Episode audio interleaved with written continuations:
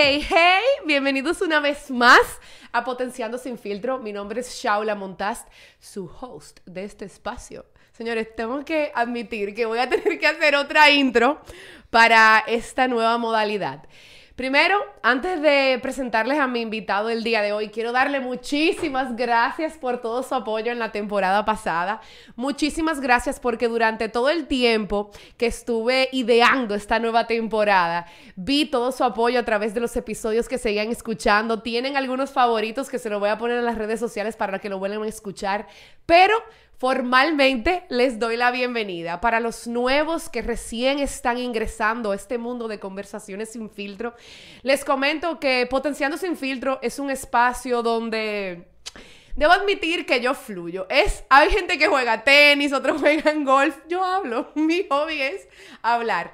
Pero hablar para aprender, sí, soy egoísta. Y como le decía a mi invitado del día de hoy, puedo hablar mucho porque aprendí a escuchar. Eso será otro episodio cuando les cuente esa esa herramienta tan poderosa.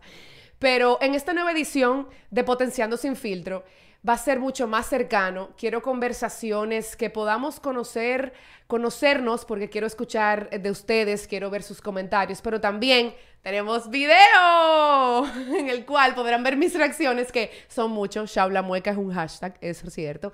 Pero también quiero que ustedes vean más invitados. En la temporada pasada yo me motivé muchísimo, aprendí mucho y sentí que faltaba ese ingrediente extra para poder conectar mucho mejor, pero también para que ustedes vean lo que yo veo cuando estoy conversando con esas personas que son especiales para mí. A los nuevos le cuento, no hay una mecánica para tener invitados. Si usted quiere estar aquí, queremos conversar y tenemos algo de valor que entregar, sin filtro, sin un esquema y nada teórico, estamos aquí. Entonces, con eso le doy la bienvenida. Eh, la intro, prometo que ahora en video la mejoraré, pero el hey, hey, hey se mantiene presente. El día de hoy, yo tengo un invitado y no es cliché, es muy especial para mí. Primero porque desde que inicié esta travesura, trayectoria. Eh. Yo quería conversar con él, pero su personalidad lo tenía siempre de aventura y nunca podíamos coordinar efectivamente. La razón por la que yo quería conversar con él es porque independientemente del poco tiempo que tengo conociéndolo, Eladio, sí, yo no, no sé guardar sorpresa. Eladio me inspira mucho, no solamente por su trabajo, sino su manera de ser. Es una persona sumamente transparente, es una persona que tiene una energía Le, voy a dar tips a los nuevos. Yo soy ese tipo de persona que habla de energías. No, tiene una energía muy, muy pura. Y no pura en el sentido de, de, temas espirituales, sino que genuinamente cuando estás con él, tú sientes que estás en un espacio de confianza y de honestidad y que vas a tener sin filtro todo lo que él tiene para entregarte. Y siempre aprendes algo nuevo, como ahora que antes de empezar me decía algunas cositas. Eladio en Wikipedia y en Google es ambientalista, fotógrafo, activista, investigador y amante de la naturaleza, pero amante también de todo lo que nos rodea, que es sumamente importante, que no le estamos prestando atención, pero también es amante de descubrir y descubrirse a través de todas las experiencias en las cuales él nos incluye cuando son aventuras cortas o a través de, sus documentales, de sus fotos, de sus estudios que nos presenta cuando los publica. Eladio, gracias, gracias por estar aquí. Bueno, ya tú sabes. No, no, no, aquí ya estamos, estamos en esto. Ve, tú eres pro, te estoy viendo. ¿eh? ¿En serio? acabo de ver esa intro. Pro. No, no. Ok, primero, antes de, de debatir un poquito. ¿Sabes? Como yo, yo me puse a Google porque yo decía, yo conozco a Eladio, claro, de, de, la amistad que tenemos, de los amigos que tenemos en común y los momentos que hemos compartido, pero me puse a leer muchas cosas sobre ti y me llamó muchísimo la, la atención de que tú tienes el banco más grande de la Antilla de flora, fauna y paisajes. ¿Cómo se fue formando esto? O sea, primero, ¿cómo, cómo a ti te dio ese interés? De, de conocer más sobre la flora, la fauna y los paisajes y documentarlo a través de la fotografía.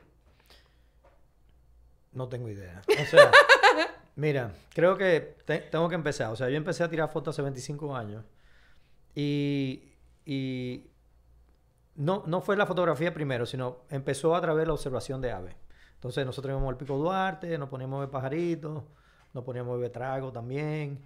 Pero ya el segundo año, como que lo de los tragos, como que estaba como de más. Entonces yo me compré una guía de aves Y entonces empecé a, identificar las aves en función de esa guía.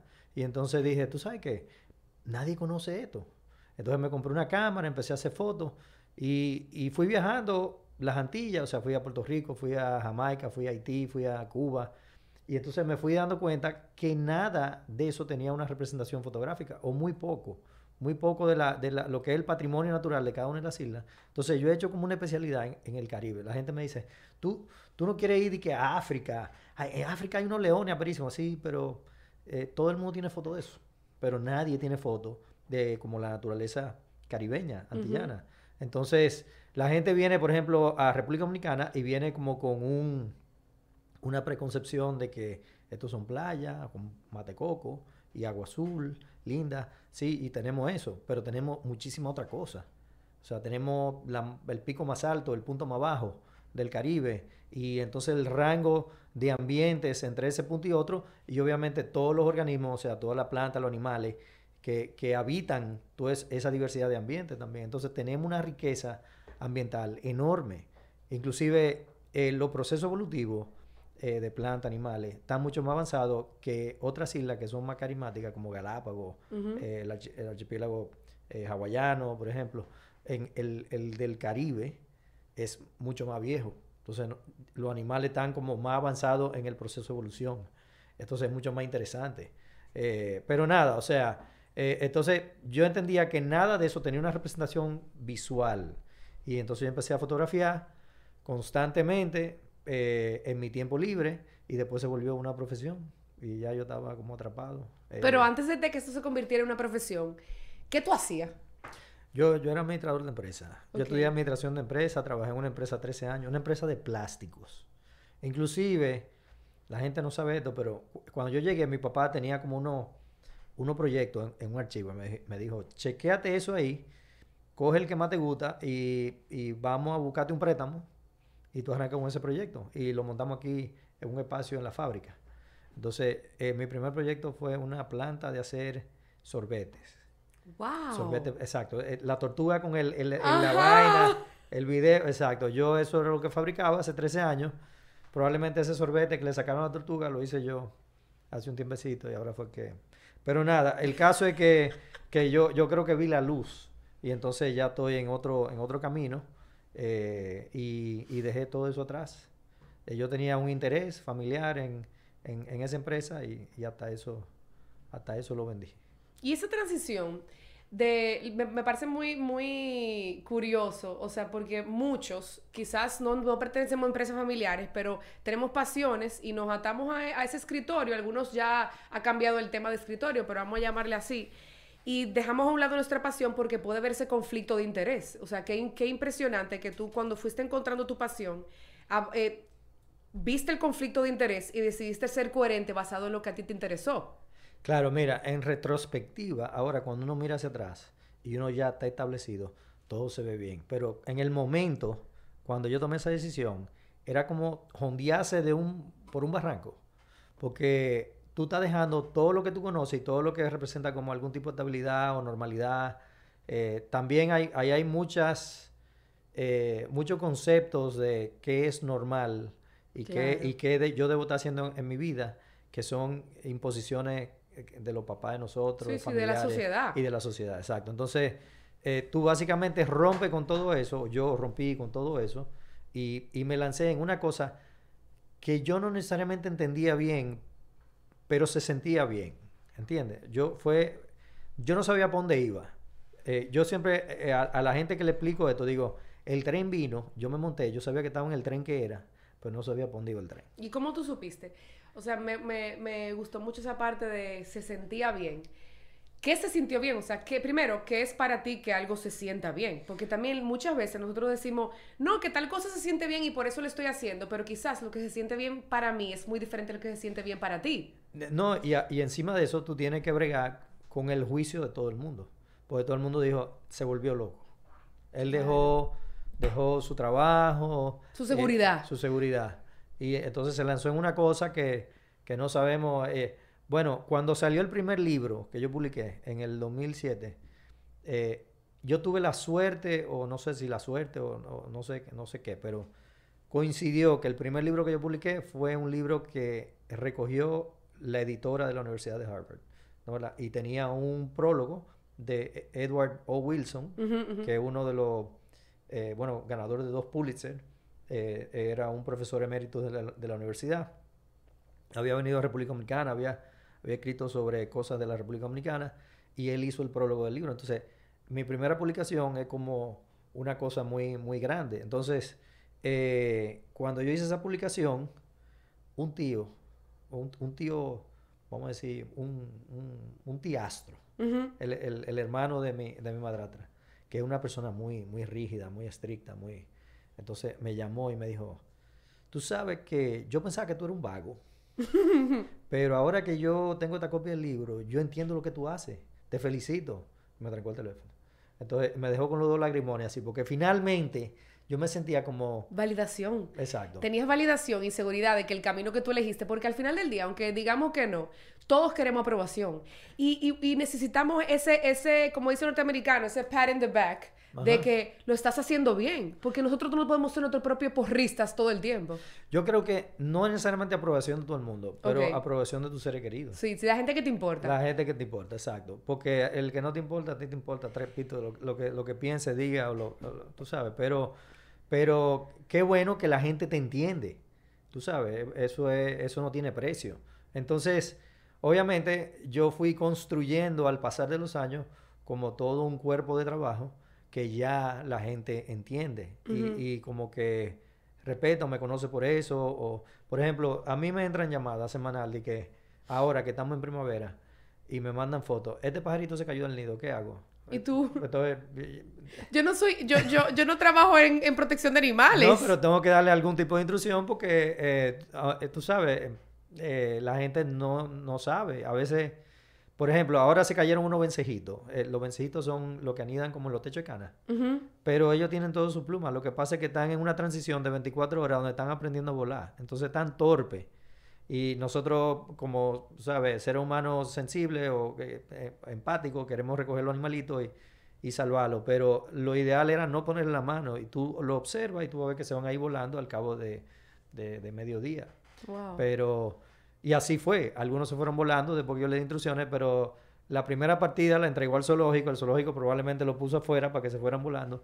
Pero, pero nada, entonces es el tipo de llamada que me entran a mí a cada rato.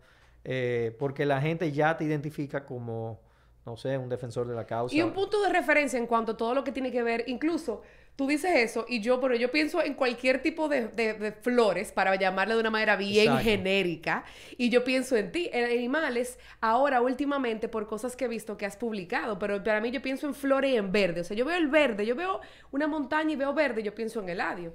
Para ti, cuando tú empezaste a entrar dentro de todo este mundo explorativo del Caribe, ¿qué ha sido lo que más te ha llamado la atención y que tú siempre como que regresa a ese momento o a ese lugar? que tú dices, wow, aquí yo vi la grandeza de todo lo que yo estoy haciendo? Yo no sé si hay algo así, o sea, no sé si hay un momento así, pero hay, y la gente, mucha gente, muchas veces me pregunta, ¿cuál es tu sitio favorito? Y yo tengo muchísimos sitios favoritos, y muchísimos sitios favoritos no aquí nada más, en Jamaica, en, Cuba, en Puerto Rico. Eh, digo, yo viajo a otro sitio, no quiere decir que yo no viaje a otro sitio, pero, pero eh, yo creo que cada lugar es único y, y, el, y, lo que tú sientes y tiene como una onda, una vibra, una energía, hablando de energía, eh, eh, que lo hace único. Y entonces yo tengo, eso se, eso se te queda, o sea, ese recuerdo eh, es como un olor, el, el, olor en la memoria es una cosa muy fuerte. Entonces, esto, esa, esa, esa sensación que tú tienes de ese sitio por la riqueza que tiene, se queda también contigo. Pero yo no tengo, no te puedo decir que hay un sitio específico Sí te puedo decir que hay sitios que, han, que todavía, donde queda muchísimo por explorar. Por ejemplo, Sierra de Bauruco. Eso es un lugar que yo pudiera mudarme mañana ahí y pasarme el resto de los días que me quedan eh, metido en los montes, virando piedras y buscando cosas, y yo estaré encontrando cosas nuevas todos los días. Entonces, pero, eh, eh, nada, o sea, es, es, así. Entonces, no tengo un sitio y un momento específico, pero sí tengo lugares eh, que me recuerdan cosas muy agradables, o sea, eh, por la riqueza y por la sensación que tú, tú, tienes en ese sitio. Fuera del monte, mm. ¿quién es Eladio y qué te, y qué te sorprende? Yo no estoy seguro que hay... yo vivo en Santo Domingo por necesidad. Pues ahí está el trabajo, ahí está mi familia, ahí están mis hijos. Pero si yo tuviera un poquito más de libertad e independencia de todo eso, me mudara para otro lugar.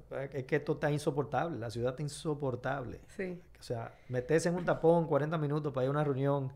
Gracias a Dios vino la pandemia y ahora todo hay, hay cierta virtualidad, pero eh, eso no tenía ningún sentido. O sea, te va a pasar de que 3, 4 horas al día en un carro yendo de un sitio a otro en la ciudad. Como el típico meme, no sé si lo has visto, que dice como que esa persona que se monta en su carro dura 50 minutos para llegar a una caminadora dentro del gimnasio.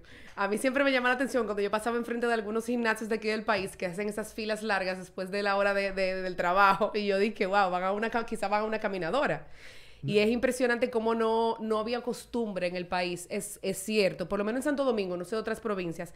Hasta que llegó la pandemia, la gente no estaba utilizando tanto los parques y los espacios públicos. O sea, y no vio como una no veía tanto como una opción ese ejercicio, quizá no un ejercicio de un entrenamiento específico, pero el moverte, aquí los parques se han llenado de vida de nuevo y quizás no es tan bueno porque estamos deteriorando muchas cosas dentro de esos espacios, pero ya la gente está, vio la necesidad que, que, que, tenemos, que no lo habíamos asimilado, de estar fuera del concreto. No, y esta es una pandemia, pero tú puedes estar segura que vienen más. Entonces creo que también fue un momento para reflexionar en función de que qué hago yo cuando venga la otra. Porque trancate en una casa, en un apartamento, en, un, en una... A veces en una casita muy chiquita, en un barrio, eh, con cuatro, cinco, seis, siete personas, no, o sea, eso no es real, eso no tú, no, tú no te vas a quedar allá adentro. Entonces, eh, mucha gente, yo, yo porque he ido hablando con eh, gente, por ejemplo, en Jarabacoa, en Casecampo, en, en, en algunos sitios fuera de la ciudad, la cantidad de casas que se han alquilado o vendido fuera de la ciudad es enorme. O sea, hay un boom eh, de real estate a nivel de, de, todo el mundo haciéndose una casa fuera, porque si viene la próxima pandemia, la gente no quiere quedarse en una ciudad atrapado, que probablemente el peor sitio para estar en una pandemia. Totalmente. Y tú sabes que una pregunta que me llega, ¿cómo tú relacionas este proceso acelerado de deterioro de nuestros recursos naturales con el deterioro de la conexión humana que se ha perdido por, por la virtualidad? O sea, tú que, que tienes los dos mundos de una manera teórica también, ¿cómo tú lo relacionarías y qué, y qué tú entiendes que nos está pasando que se asimila mucho con la naturaleza? No tiene sentido. O sea, no tiene sentido. Por ejemplo, en estos días eh, murió de COVID precisamente. Brígido Peguero, un amigo eh, y, uno de los principales botánicos del Jardín Botánico. Entonces, eh, él, él, era una persona y salió un artículo muy bonito de Yolanda León que, dice, ¿y quién le pondrá el nombre a las plantas? y, y, era así porque, por ejemplo, yo voy al monte y encuentro una planta, primero tú no vas a encontrar nada si no vas al monte. Entonces tú tienes que ir al monte. Tienes que tener esa experiencia de, estar ahí presente y encontrar algo. Entonces tú se lo llevas a esa persona y esa persona tiene una acumulación de, experiencias porque también ha ido al monte, pero también porque ha revisado todas esas plantas. Eh, eh, y tiene, es como un sabio. entonces él te dice, mira, si él no te puede decir el nombre de la especie, te dice el nombre del género. Si no te puede decir ninguno de los dos, te dice el nombre de la familia. Entonces, era tú encontrar algo y no saber el nombre de algo, eso te come por dentro. Y poder llevárselo a una persona que es como un sabio, él te dice, mira, esto es esto. Eso no tiene precio. Y entonces, pero esa persona sabe eso porque ha manoseado miles de plantas. Entonces, imagínate cómo una persona que, está entregado 100% a la virtualidad, eh, no puede eh, lograr ese, esa, meta de llegar a donde llegó esa, eh, o sea, Brígido Peguero, ¿no entiendes? O sea, tú, para tú saber de botánica, para tú saber de, de, ornitología, para tú saber de, ecología, tú tienes que ir al campo. Tú tienes, tú tienes que estar en contacto con la naturaleza, tú tienes que vivirla, tú tienes que poder ponerle la mano, ensuciarte. ahí es que tú registras con todo tu sentido qué es lo que, o sea, esa experiencia que tú estás teniendo en la naturaleza, eso no puede ser virtual, imposible. O sea, tú puedes retener alguna información, pero tú no vas a retener toda la experiencia eh, eh, y toda la capacidad de asimilar todo lo que hay en la naturaleza si tú no vas a la naturaleza. Es imposible. Entonces, la fotografía es, una, es como ir al campo y traerle a la gente de la ciudad lo que uno va descubriendo. Y entonces la gente se interesa, pero se interesa en ir al campo, a ver eso en persona. O sea, yo llevo gente, eh, por ejemplo, el trabajo que estoy haciendo con las flores, este, con el grupo de flores, se llama Aritoloquia. Mucha gente me dice, piensa, porque la ve, la ve en la foto de este tamaño, piensa que las flores son de ese tamaño. Pero no, son florecitas chiquitas, de 3 pulgadas. Eh, Entonces cuando la ven, yo, pero es chiquitica, digo yo, pero claro. Y, y no solamente eso, sino que como no van al campo, han perdido destreza en poder observar. Ujú, Lo que hablamos. Exacto. Entonces, yo llevo gente y siempre hago este ejercicio. O sea, llevo, hay una maleza, ¿no? La- y en la maleza hay una planta aritoloquia y está llena de flores. Y yo lo pongo enfrente y, y obviamente le digo a ellos, mira, en todo ese terreno que está ahí, ahí hay una aritoloquia con muchísimas flores. Mira a ver si tú la encuentras. Y se quedan mirando, la tienen enfrente y no la ven. Porque no tienen los filtros. Hablando, de, Claro. eh, hablando de potenciando sin filtro. Bueno, a ellos no tienen los filtros para ver a la naturaleza. Entonces eso es algo que tú tienes que desarrollar. Pero después que ven la primera, después de que yo se la identifico, le digo, mira, mírala aquí donde está. Entonces ahí, ¡pling! entra el filtro y ya ellos la van encontrando por, por su, por su propia cuenta. Pero tienen que aprender, o sea, es, es una destreza que hay que hacerla presencial para tú poder hacer interpretación de la naturaleza. Y que es importante mencionar que tú presentaste ante la ciencia, al se dice así, ante la ciencia, tres nuevos, géne- tres nuevos géneros de aristoloquia. No, no, O, como, o sea, exacto. Aritoloquia es un género, ¿no? Ok. Y yo describí con- junto a una serie de colegas de la Universidad de Harvard, que sin ellos, claramente, yo, porque yo no soy botánico, ha sido como, como ir a la universidad otra vez. Pero sin, sin, sin la colaboración de ellos no hubiese podido hacer esa publicación, pero logré publicar, eh, empezamos con tres especies.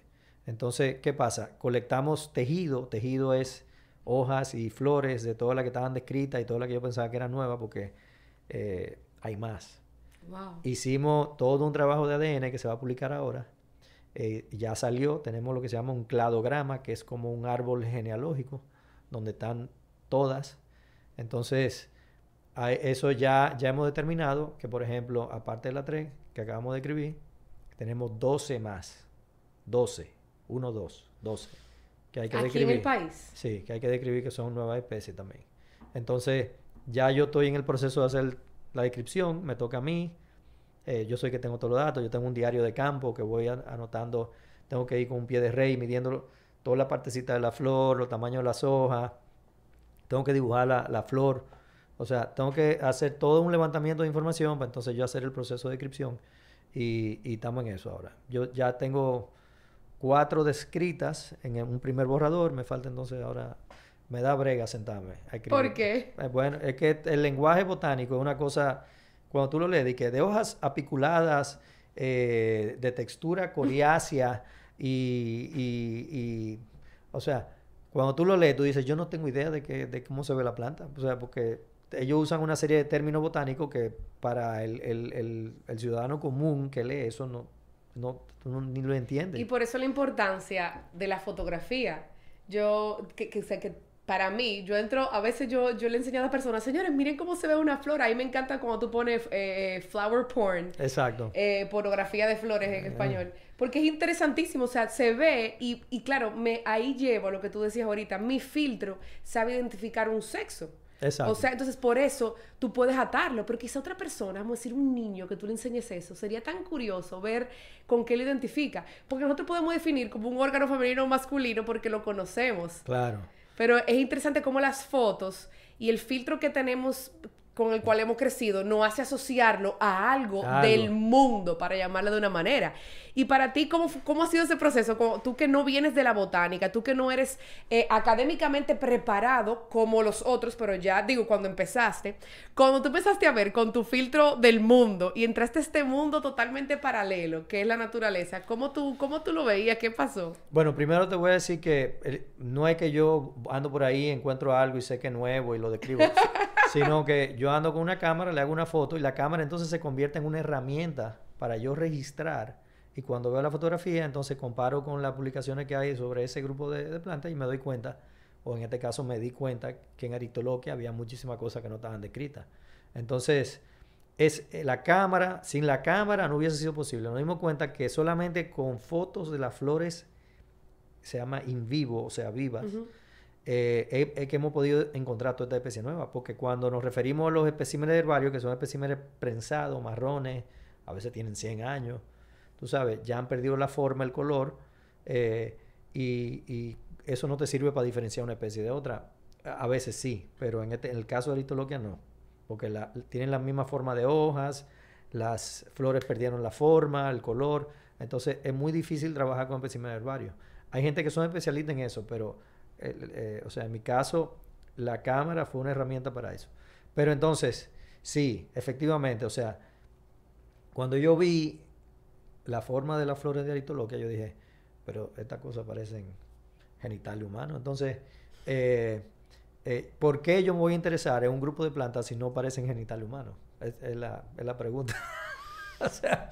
Es verdad, o sea, ¿por qué? ¿Por qué yo no, por qué yo no lo haría? O sea, ¿por qué? Claro, no, yo, yo le digo a todo el mundo, no, aquella, no, porque no te interesan las margaritas, no, las margaritas no, eso no, pero esta, esta tienen forma interesante, tú ves. Entonces... Esto me trae algunos recuerdos interesantes y cuando estoy aquí en el monte puedo conectar con lo que me gusta fuera del monte. Bueno, tú sabes que yo, yo una vez dije, esto me acuerda, esta me acuerda como una novia. Y, y alguien dijo, yo no sé con qué tipo de mujer era que tú estabas saliendo, pero eso, tú sabes, o sea... pero... Yo espero que tú le hayas mandado a ella esa foto. Bueno. Porque hasta linda es. no, no, llegué a ese extremo, pero tú sabes. Eh. Pero nada, el caso es que, tienen forma muy interesante, pero los niños a veces la asocian con insectos y cosas así. Pues, pues, tienen pelitos y, son, son, muy particulares y son una enredadera. Y hay gente que la confunde con orquídeas. Y el grupo de las orquídeas también es un grupo de plantas. Bueno, en una época, en la época victoriana, era prohibido tener una orquídea. ¿Por qué? porque eran, eran como muy sexuales. Muy wow, sensuales. Increíble, como las prohibiciones y, y, lo, y, lo, bueno, volviendo a la palabra, el filtro que nos ponen. Entonces, claramente, lo que está prohibido, la gente lo quería. Entonces, obvio. Entonces, mira, contrataban a lo que se llamaban orchid thieves, eh, ladrones de orquídeas, que eran unos botánicos que estaban en olla en esa época. Entonces, apareció un patrocinador y le decía, vete para Brasil y empieza a mandar cajas de orquídeas para acá, para, mi greenhouse. Y así fue que empezó la importación de este lado del mundo de las orquídeas. Ya tú sabes. Entonces, eh, ellos la tenían como una sección escondida, entonces hacían fiestecitas en su casa iban a ver la orquídea. La orquídea, o sea, esa era su pornografía. Exacto. Su momento de pornografía. Pornografía. Flower porn. Ahí está. La, wow, tú sabes que es increíble. O sea, tú me estás contando esa historia. Ahora mismo yo no logro ver cómo yo me excitaría con una orquídea. Porque yo lo que pienso es en el cuidado que requiere y me da estrés. O sea, si lo... Pero mire como, como mi filtro, lo que, lo que yo digo es como, es lindo, pero no. A mí me encantan los girasoles.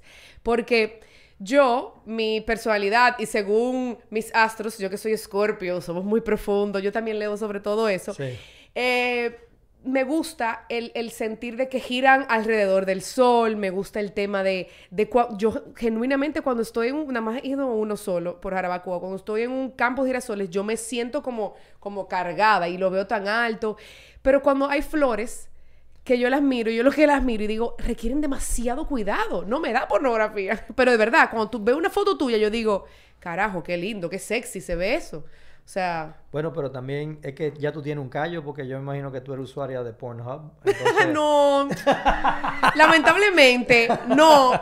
Tú sabes, como nunca, nunca me ha interesado. Prefiero ver las flores y también eso se queda en el filtro de tu computadora y después tú estás en un lugar y si una mujer, tú sabes, estamos hablando aquí en vivo. No puedo, no puedo exponerme a esa cosa.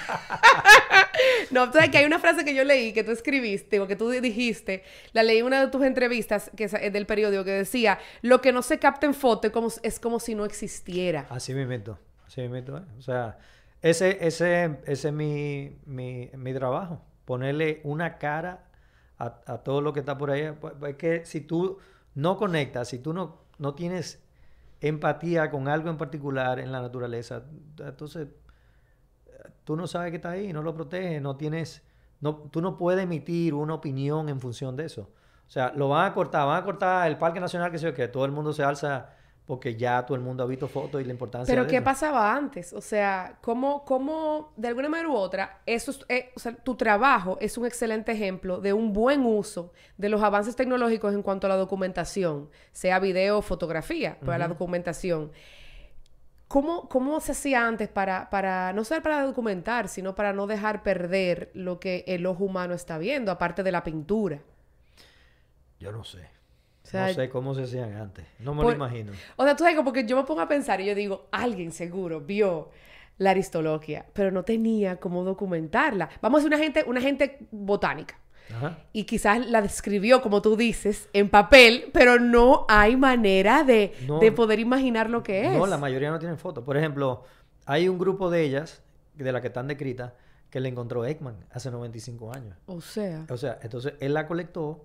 Por ejemplo, hay una que se llama Aristoloquia samanensis. Él la colectó en un punto que ni siquiera está bien identificado en la, en la etiqueta. Tú sabes, cada ejemplar del herbario prensado tiene una etiqueta, a veces en la mano, escrito en la mano, en la letra de, de, de Ekman. De que eso, ya tú sabes, yo, yo le pongo la manito así a, a la etiqueta y, supe, y sé que Ekman la, la tocó hace, hace 95 años. Para mí eso como que me es, es como la historia, o sea, todo, todo tiene su historia, pero nunca nos hemos enfocado, en, digo, por lo menos hablo por mí, no voy a generalizar. Yo nunca le había prestado tanta atención a la historia de la naturaleza y cómo no, o sea, no llegamos aquí y todo lo que nos rodea es verde y ya. Hay un mundo con tanta personalidad, con tantas características dentro de la naturaleza, que es lo que nos provee muchas cosas, que si nos paramos y vemos, también yo puedo descubrir muchas cosas de colores. O sea, a veces tú subes fotos que yo digo, ese color yo no, no lo logro describir, porque nadie me ha enseñado cómo se llama ese color. O esa combinación de colores, a veces yo digo, ay, pero eso está en ropa, pega. Cuando veo alguna cosa. Bueno, hablando de colores, tengo un colega que hizo una guía de tabla Pantone. Ah, sí, claro. para identificar los colores de, los- de los lagartos. Entonces tú, tú, tú atrapas un lagarto, te tienes que describir la especie y tú le pegas la guía y va... Sí, porque los lagartos son, son tornas, son medio como camaleónicos. Bueno, pero hasta eso quieren tener como, eh, tú sabes, Sí, sí, bien sí. definido. Pero, pero es interesantísimo, lo- o sea, el- a- aquí hay tanto y a medida que tú más te vas metiendo en la naturaleza, tú vas entendiendo cómo todo está ligado y cómo todo funciona. Y eso el 80% de la gente no lo entiende. ¿Por qué? Porque no tiene esa conexión o esa profundidad de entender qué es lo que... O sea, nosotros vamos al bosque, nos sentimos bien. Ya, qué lindo, qué vaina más chula. Que la endorfina tan disparada, tú sabes, te sientes bien. Eh, tienes un, un sentido de bienestar cuando estás Ujú. dentro. Pero entonces nosotros estamos adentro del bosque, que ya conocemos algunas de estas cosas, y, y nosotros estamos viendo, es un roble, eso es una tabebulla, es una, una catalpa, eso, eso es una guayaba de India. O sea, nosotros estamos ya como clasificando todo, todo lo que compone eso. Y, y a veces tenemos un entendimiento de cómo está relacionado, y muchas veces no tenemos el entendimiento completo. Pero entonces tú no sientes que tú quizás no lo disfrutas igual, o sea, porque tú estás totalmente siempre alerta y tú no estás viviendo el momento de disfrutar el bosque. No, y me pongo zen. O sea, me- eh, la, la gente me dice, ¿tú haces meditación? No, pero cuando salgo al monte es como si estuviera haciendo meditación. Porque, por ejemplo, estábamos hace una semana con unos colegas, colegas de la ILSP, del International League of Conservation Photographers, que vinieron a un velero. Ellos son una pareja. Ellos eh, vinieron a Luperón, están aquí, se van a pasar cinco meses y me lo llevé para el monte. Entonces, estábamos tirándole foto a un animal. Y yo, cuando me toca a mí usar mi trípode, porque yo le presté mi trípode a ella, cuando me tocó a mí, yo tenía como 45 minutos y yo no me había dado cuenta ni siquiera que había gente alrededor mío. Porque yo estoy tan enfocado mirando, entendiendo el animal y eh, eh, eh, viendo cómo yo voy a componer la foto, cómo yo voy a hacer una foto del animal en su, en su entorno, porque no es nada más un retrato, foto de pasaporte de la cabeza del animal. O sea, tengo- yo tengo que ver cómo el animal encaja dentro de su entorno y cómo se pierde, porque en, en el caso particular de este animal era, tenía un camuflaje que se ponía como un tocón y tú no lo veías. Increíble. Eh, eh, no, era, una locura. Se llama una bruja. Y, y, y, y canta como una bruja también. wow. Como si estuviera riéndose. ¿Y vive en, en un monte en específico? o- Eh, vive en zonas secas. Esto era un sitio muy especial que se llama la Furnia de Gurabo, que era muy especial por una razón. Pero a medida que hemos ido los fotógrafos entrando a ese sitio, hemos ido encontrando cada vez más cosas que hacen que ese sitio todavía sea más, muchísimo más valioso de lo que se pensaba. Ese es otro aporte que, por ejemplo, eh, yo no soy el único que está haciendo fotos. Hay muchísima gente ahora que hace fotografía de naturaleza, de aves, de plantas, eh, de paisajes. Entonces hay grupos, ¿tú entiendes? Entonces todos ellos están saliendo y están haciendo un levantamiento. Probablemente muchos de ellos están haciendo mejores fotos que yo, eh, eh, pero están haciendo un levantamiento y a través de, de- de las redes, o sea, las redes tienen ahora una función buenísima porque sitio, por ejemplo, la Furnia Gurabo, tú nunca habías oído de eso. En mi vida. Exacto, entonces ahí eh, es un sitio, una chulería. O sea, ahí hay lo, ahí hay lo que se llama un, un lambedero. Un lambedero eh, es un cañón, la, la funia del río Gurabo, y hay como un sustrato, una tierra de carbonato de calcio blanca, eh, rica en calcio, y las palomas bajan de la montaña todos los días en época de reproducción ahora y empiezan a comerse la tierrita. Entonces a través de milenias o de milenios, ellos se han ido eh, haciendo como un hoyo en la pared. O sea, han, han ido erosionando la pared porque han ido comiendo la pared, generaciones de palomas, entonces han hecho como unos hoyos en la pared donde ellas van. Entonces, ¿qué hacen ell- ellas con eso? Ellas reponen el calcio de la puesta de los huevos eh, en, en la época reproductiva. Entonces, los cazadores sabían de ese sitio, iban a cazar. Pero ahora que nosotros hemos entrado con, con cierto conocimiento sobre biología, ciencia, ecología, nos hemos dado cuenta que no hay un reporte por un lambedero, en inglés se llama un leak, en, en el Caribe. Ese, ese sería el primero. Entonces, esa publicación no se ha hecho. Nadie ha hecho un estudio de eso. Imagínate. Eh, y corría peligro, obviamente, por el tema de casa. Entonces se hizo un área protegida. Ahora hay una caseta, hay una administradora, eh, Brenda Isabel Martínez, que, que asumió la dirección del, del sitio recientemente. Y hay guardaparque, o sea, y entonces estamos dándole apoyo. Nosotros que ahora disfrutamos de ese sitio, tenemos que darle apoyo a esa gente. Claro. Sí. Y son espacios que, que no están abiertos al público regular. Porque, Sí, ¿O sí, sí? sí, cualquiera puede ir ahí. Lo que pasa es que la gente no sabe que eso está ahí. Aquí hay, yo no me acuerdo el listado completo, pero, o sea, eran como 130 áreas protegidas, una cosa, o sea, que hay Wow. muchísimas áreas protegidas, a veces son pequeñas. Hay un área protegida de una orquídea, se llama Villa Elisa, la Reserva Científica de Villa Elisa. Es un pedacito. Eh, si te digo que es un pedacito, quizás tiene dos kilómetros cuadrados. ¿Por qué? Porque hay un bosque seco eh, y hay una orquídea muy especial que se llama la cacatica, es endémica de nosotros. Y el jardín botánico vive trabajando constantemente, reproduciéndola, está en peligro. Y vuelven y la, la reproducen en el laboratorio del jardín botánico y vuelven y llevan los ejemplares y lo colocan en los árboles. Ahí entonces tú puedes hacer visitación a ese sitio. Pero nadie sabe que eso está ahí. Nadie sabe que eso está ahí. Increíble. Y, y nosotros tampoco tenemos tantas, tantas herramientas ahora mismo para conocer todo lo que existe. ¿Por qué tú haces lo que haces? Exacto. Esa pregunta me la hicieron. By the way, tengo que hacer un anuncio aquí formal, aquí antes que se me pase el tiempo y no lo puedo hacer. Vamos a salir ya por fin, después de cuatro años casi, eh, con el documental ¡Uh! El Naturalista Isleño, que es un documental en... Eran seis episodios, pero tuvimos que de- dejarlo en cuatro porque nos íbamos a volver locos. Entonces, cuatro episodios, cada episodio aborda un tema diferente.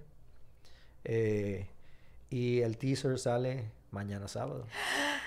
Buenísimo. Exacto. Ok, Entonces- primero háblame por qué entonces lo que haces. Después yo quiero hablar del naturalista porque ya mañana sábado sale. Ajá. Eh, y esta, y nosotros hoy lunes, perdón, salió el sábado Ajá. y nosotros hoy lunes aquí conversando para que la gente vuelva a verlo. Claro, entonces, eh, en el proceso de hacer el documental, ellos me preguntaron, pues ellos querían, querían saber, ¿por qué tú haces lo que tú haces? Entonces, yo lo que quiero saber, ¿quién diablo se hace ese tipo de preguntas, ponderaciones? Eh, porque yo no, o sea, yo hago, yo hago lo que, se- lo que yo siento que debo estar haciendo, que sé qué, y no tengo como un debate filosófico sobre por qué yo hago lo que yo hago. Pero nada, ellos querían como que eso saliera a relucir en el documental. Entonces eso me, me llevó entonces a la ponderación de que por qué yo hago lo que yo hago. Freddy Ginebra, Freddy Arturo Ginebra, que ha, ha hecho, ha, venido aquí a tu podcast, eh, tiene una teoría. Él dice que a mí no me ponían atención cuando yo era chiquito. Entonces, como esto me ha hecho brillar, entonces yo hago esto porque yo quiero estar brillando. Entonces, yo, después de pensarlo, tengo que estar como 100% de acuerdo con Freddy Ginebra. ¿En qué parte? ¿La que tú quieres brillar o la que no te ponían atención? ¿Qué tenemos que profundizar aquí en Eh, radio? exacto, ¿Cuáles sí. temas tenemos que tocar en esta terapia Eh, sin filtro? Exacto. Ento- ¿Eh, ¿Tus ganas de llamar la atención o la falta de atención de tus padres? No, exacto, tú sabes, en verdad, yo, yo de verdad no sé por qué yo estoy haciendo esto. Eh, ellos dicen que sí, tú sabes, tú sabes. Y ellos quieren como que uno lo diga, pero, pero yo no sé. Yo creo como que, y no sé por qué, de dónde sale esta necesidad de tener que ponerle una cara a todo. O tener, eh, tú sabes que ya no es suficiente con tu fotografía y poner una cara a todo. Ahora tú tienes que contar historias. Para que la gente enganche de verdad con el sitio, tiene que contar historias. Pero a nosotros nos gustan las historias y Exacto. yo siento que nosotros vimos nuestra propia historia. Incluso cuando tú hiciste lo de las, do- las 12 metamorfosis de tu Ah, libro, Ajá. Tú contaste una historia de otros. Entonces ahora lo que queremos es que tú cuentes la tuya. O sea, tú has vivido tus 12 metamorfosis o quizás estás en la octava. Eh, y, una de ellas ahora es la que viviste haciendo el documental. ¿Cómo para ti fue ese proceso del documental dentro de tu transformación de, este, de, este, de esta profesión? Primero, tenemos que estar muy agradecidos en este país porque tenemos una ley de incentivo fiscal al cine. Mi madre. Eso, eso, eso permite que aparezcan fondos para hacer este tipo de proyectos. O sea, ¿quién, eh, si no, apoyaría de que documentales o películas eh, eh, independientes o ese tipo de cosas? O sea, gracias a Dios, esto permite poder hacer este tipo de, proyectos. Entonces, eso es lo primero. Segundo, esto surgió como espontáneamente. Estábamos Jake, Freddy y yo en un shoot en- para Jake. Entonces yo era el fotógrafo, Freddy era como el publicista, entonces le estábamos dando apoyo a, a, Jake con su, eh, su eh, documental eh, Muerte por Mil Cortes, Death by a Thousand Cuts, y, y fuimos a la Sierra de Boruco a hacer como un, un photoshoot. Y entonces él tenía ropa y se puso de que cambios de ropa.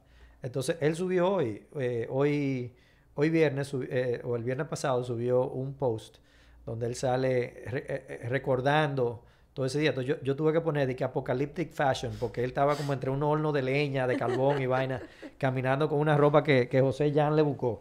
Entonces, entonces eh, tú sabes, pero nada, eso- la, la idea, ellos vieron que cuando estábamos allá, yo decía, una mariposa que sé yo qué, comiéndose una que sé yo cuánto, poniendo un huevo que... Entonces cuando ellos vieron eso, ellos dijeron, pero explícame un poquito más de eso. Entonces ellos dijeron, esto tenemos que llevarlo como a algo, como a unas cápsulas o un, eh, tú entiendes, algo, tenemos que hacerlo con esto. Entonces duramos como un año conceptualizando, buscamos una sobrina mía a- a, eh, que, que nos ayudara como a hacer toda la parte fotográfica, videográfica de esto, porque ella estaba estudiando ya cine.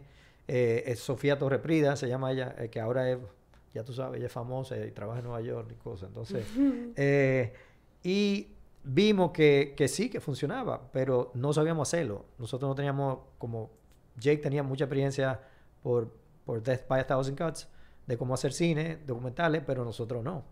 Eh, Freddy sí trabaja en una publicitaria, ya ha hecho anuncios, ese tipo de cosas, pero yo cero. Entonces, eh, armamos un proyecto, lo sometimos desde cine, se aprobó, y armamos unos guiones tentativos en base a unas historias, pero, eh, y hicimos lo mejor que se pudo. Entonces empezamos a perseguir esas historias, esas historias se iban desarrollando también a través del pasar del tiempo. Entonces pensábamos que ya teníamos el material y de pronto surgía otro viaje a, Haití, porque ya íbamos de que a, a- ver qué había pasado con, con el vivero de Magnolia, y entonces teníamos que hacer otro viaje que no estaba en la planificación, pero el material que conseguimos ahí resulta que hacía que ese episodio o ese capítulo fuese como mucho más rico.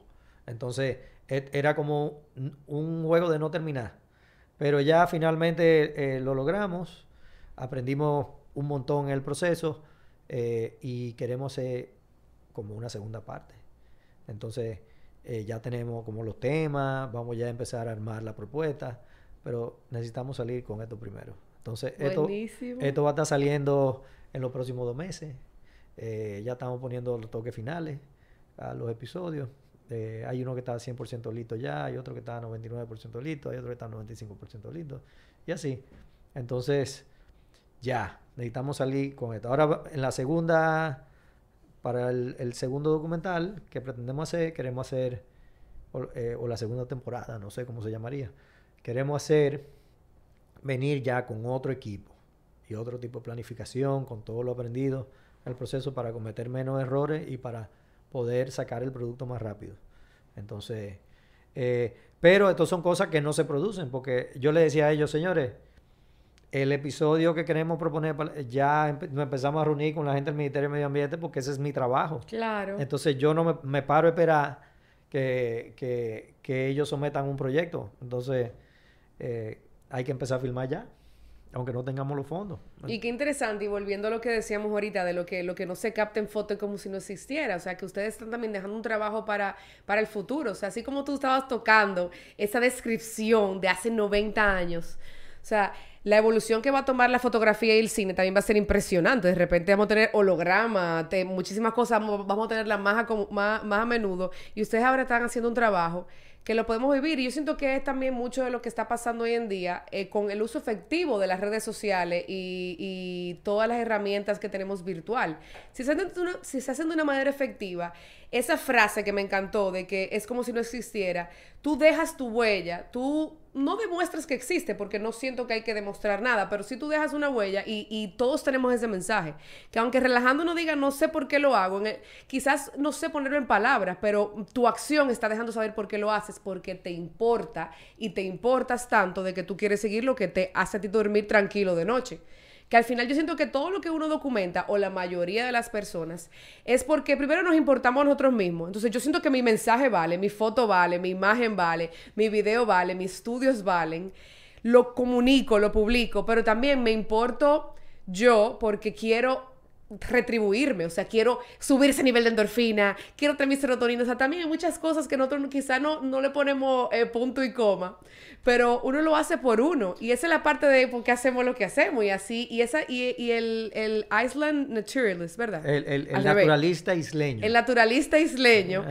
Yo siento que es una parte de ustedes de salió de algo que no se esperaba, pero es esa necesidad de todos de, de decir, aquí hay historias y cada quien aportó desde donde sabe. Sí, la, la, premisa que siempre, eh, la frase que siempre usamos era descubriendo lo que no se ve. Entonces, ¿por qué? Porque la mayoría de nosotros estamos atrapados como en una rutina diaria y ese es nuestro mundo. Salí de mi casa, ir a buscar al muchacho al colegio, que sé qué, volver a hacer la compra, mandarse la cena, eh, leer un libro, acostarnos a dormir. Ese es tu mundo.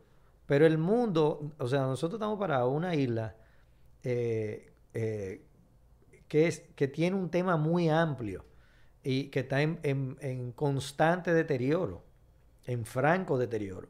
Entonces, como nosotros no lo vemos día a día, porque ese es tu mundo, mi mundo sí es la isla completa. Yo viajo a Haití. Claro. Yo, yo, he, visto cosas de Haití que ni un haitiano ha visto. Entonces, o sea, yo he ido a sitios que la mayoría de los haitianos ni siquiera han ido en su propio país. Entonces, yo viajo a Haití, viajo aquí. Entonces, yo tengo como un, una perspectiva amplia de lo que está pasando. Y es preocupante. O sea, nosotros siempre pensamos en Haití como un país que ha perdido el 99% de su cobertura bocosa.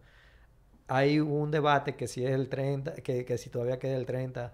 Lo que pasa es que cuando hablamos de cobertura bocosa, estamos hablando de bosques naturales, o sea, bosques primarios y lo que queda en Haití es 0.36%, está medido con satélite, o sea, menos de un 1%. No crea que tampoco el, el, el, nivel de bosque primario aquí es muy alto tampoco, no. O sea, nosotros tenemos muchas áreas bien conservadas de bosque natural, pero el bosque primario es una característica muy especial eh, que tiene otro tipo de condiciones. Pero entonces, cuando la gente mide a veces cobertura bocosa en Haití, dice, no, queda un 30%, eh, por ejemplo, como la FAO, ellos usan unos parámetros satelitales, pero lo que están midiendo son matas de mango y plátano. Y que, o sea, cosas que nosotros trajimos, sembramos, pero no es parte del bosque natural que soporta la biodiversidad. ¿Entiendes? Entonces nosotros tenemos, necesitamos eh, grandes extensiones de bosque natural que soporten biodiversidad, o sea, el, animal y la planta, eh, eh, que son de nosotros, parte del patrimonio natural de nosotros. Entonces, cuando yo me siento cargado todo el tiempo, porque yo sé lo que está pasando. Pero, vuelvo y te digo, el 80% de la gente no sabe lo que está pasando, porque está muy metido en su día a día. Entonces, yo tengo que traer eso que está pasando a través de una historia y este documental es una forma excelente de, de hacerlo, ¿tú entiendes? Es una vía excelente para que la gente entienda o tenga una apreciación, no de todo como lo tiene uno, pero de una parte más, más amplia a lo que tenía antes. Entonces, y, y entonces en función de eso puede formar una opinión personal, en función de eso que acaba de ver, ese episodio, ese capítulo, ese documental, ese tema, esa causa. Y en función de eso puede accionar si se presenta eh, Claro. la oportunidad. Entonces, esa es la idea, provocar acciones de conservación a través de, de compartir estas historias o estas informaciones que la gente antes no, no Y al tenía. final del día nosotros mismos, cuando nos vamos involucrando en, en esos temas, vamos compartiendo nuestra propia historia de lo que vivimos. Eladio, gracias. Gracias. Gracias a ti, Shaula, por invitar, ya tú sabes. Te tengo una pregunta de Hablemos sin filtro. para quienes no madre. saben, Potenciando sin filtro tiene un hijo, que es un juego de cartas que se llama Hablemos sin filtro. Y al final Ay, de ay, cada ay. entrevista, me gusta hacer una pregunta. Esta es sencillita.